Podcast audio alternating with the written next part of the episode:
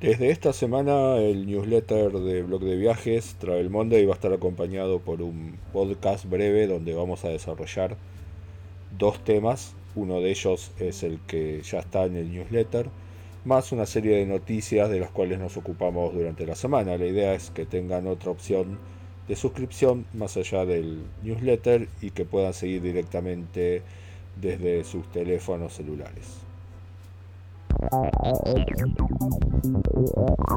Esta semana apareció en los medios la noticia de que Facebook va a comenzar a priorizar en su muro las publicaciones de los usuarios, tus contactos, tus amigos, tus familiares, antes que las publicaciones de las páginas, como la de medios de comunicación, por ejemplo. Si bien se entiende que para aparecer en un medio esto tiene que ser vendido como una novedad, lo cierto es que ya desde hace varios años el alcance orgánico de las publicaciones, esto es, la cantidad de gente que lee tu publicación sin necesidad de que tengas que comprar publicidad, viene cayendo. De hecho, ya en 2014 el alcance orgánico de cualquier publicación en Facebook andaba entre el 1,5 y el 3% de tu audiencia total. Entonces, ¿Qué es lo que está pasando ahora? Bueno, lo que estamos viendo es definitivamente la muerte del alcance orgánico. Facebook vendió este cambio como una forma de permitirle a los usuarios recuperar el muro como un espacio personal. ¿Cuál es el gran problema de Facebook en los últimos años? Los usuarios cada vez publican y participan menos. Se calcula que entre 2015 y 2016 había caído casi un 20% la cantidad de publicaciones por usuario. De hecho, ya el año pasado había notas en algunos medios que hablaban sobre la muerte del muro como un espacio personal. Así que las últimas decisiones que acaba de tomar Facebook tienen que ver con eso. Revivir la capacidad de los usuarios de comenzar a publicar. Ahora, ¿por qué dejaron de publicar los usuarios? Una posible respuesta es porque en realidad el muro ya está bastante sobrecargado de contenido, por ejemplo, contenido de medios de comunicación, de videos virales, de videos de YouTube, etc. Y esa sería una posible respuesta. Pero en realidad hay otra posibilidad y que es que muchos usuarios dejaron de publicar porque se cansaron del conflicto. Cada vez que publicaban en el muro, sobre todo cuando uno está publicando para una audiencia que a pesar de que uno la conoce es una audiencia muy diversa, que puede tener amigos de la infancia, compañeros de distintos tramos de tu educación, colegas de trabajo, familiares, etc. Cada vez que publicabas eso daba lugar a una serie de discusiones y peleas. Hoy en los ambientes altamente polarizados de la política actual en muchos países es bastante fácil encontrar ese conflicto. Facebook busca lidiar desde hace un tiempo ese problema con permitirte crear grupos específicos de amigos con los cuales compartir publicaciones y también te facilita silenciar contactos que no te interesan leer pero que no puedes quitar de tu lista por temas sociales.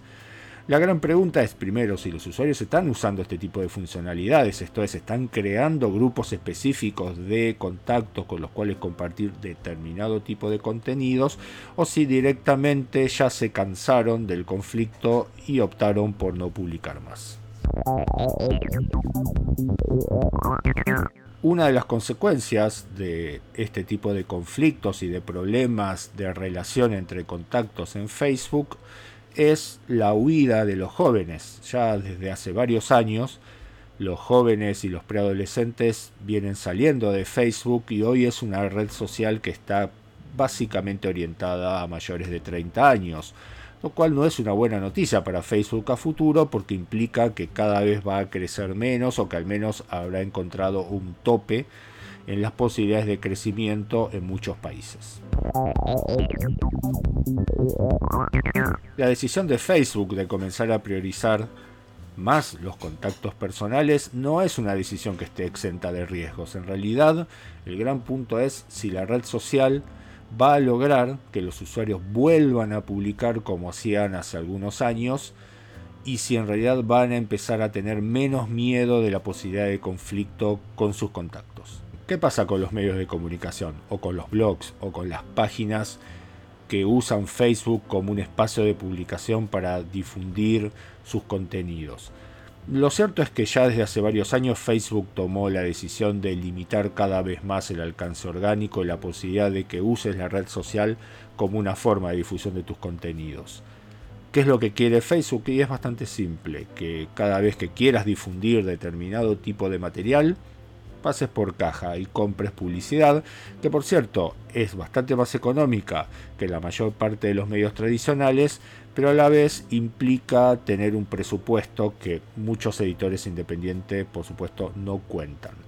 Pero lo cierto es que con un alcance orgánico casi inexistente, con cada vez menor posibilidad de interactuar con otros usuarios, Facebook se va a ir transformando, al menos para los medios de comunicación, en un espacio que solamente va a tener sentido para aquellos que cuenten con un presupuesto de publicidad. Segunda parte del podcast de Travel Monday. En este caso nos vamos a dedicar al formato de video de realidad virtual de 180 grados. Se había presentado hace algunos meses en un evento de Google, pero en el CES de Las Vegas tuvimos el lanzamiento de las dos primeras cámaras que van a filmar en este formato. ¿Por qué nos interesa este tema? Porque en el caso de un blog de viajes o un sitio web de viajes siempre necesitamos buena calidad de imágenes, primero de fotografía y hoy de video. Pero claro, hay que diferenciarse y el video 360, el de 360 grados, en los últimos dos años ha ido ganando bastante espacio. Tiene algunos problemas, en particular no hay tantos lugares donde publicar, YouTube, Facebook, Periscope y algún sitio más independiente.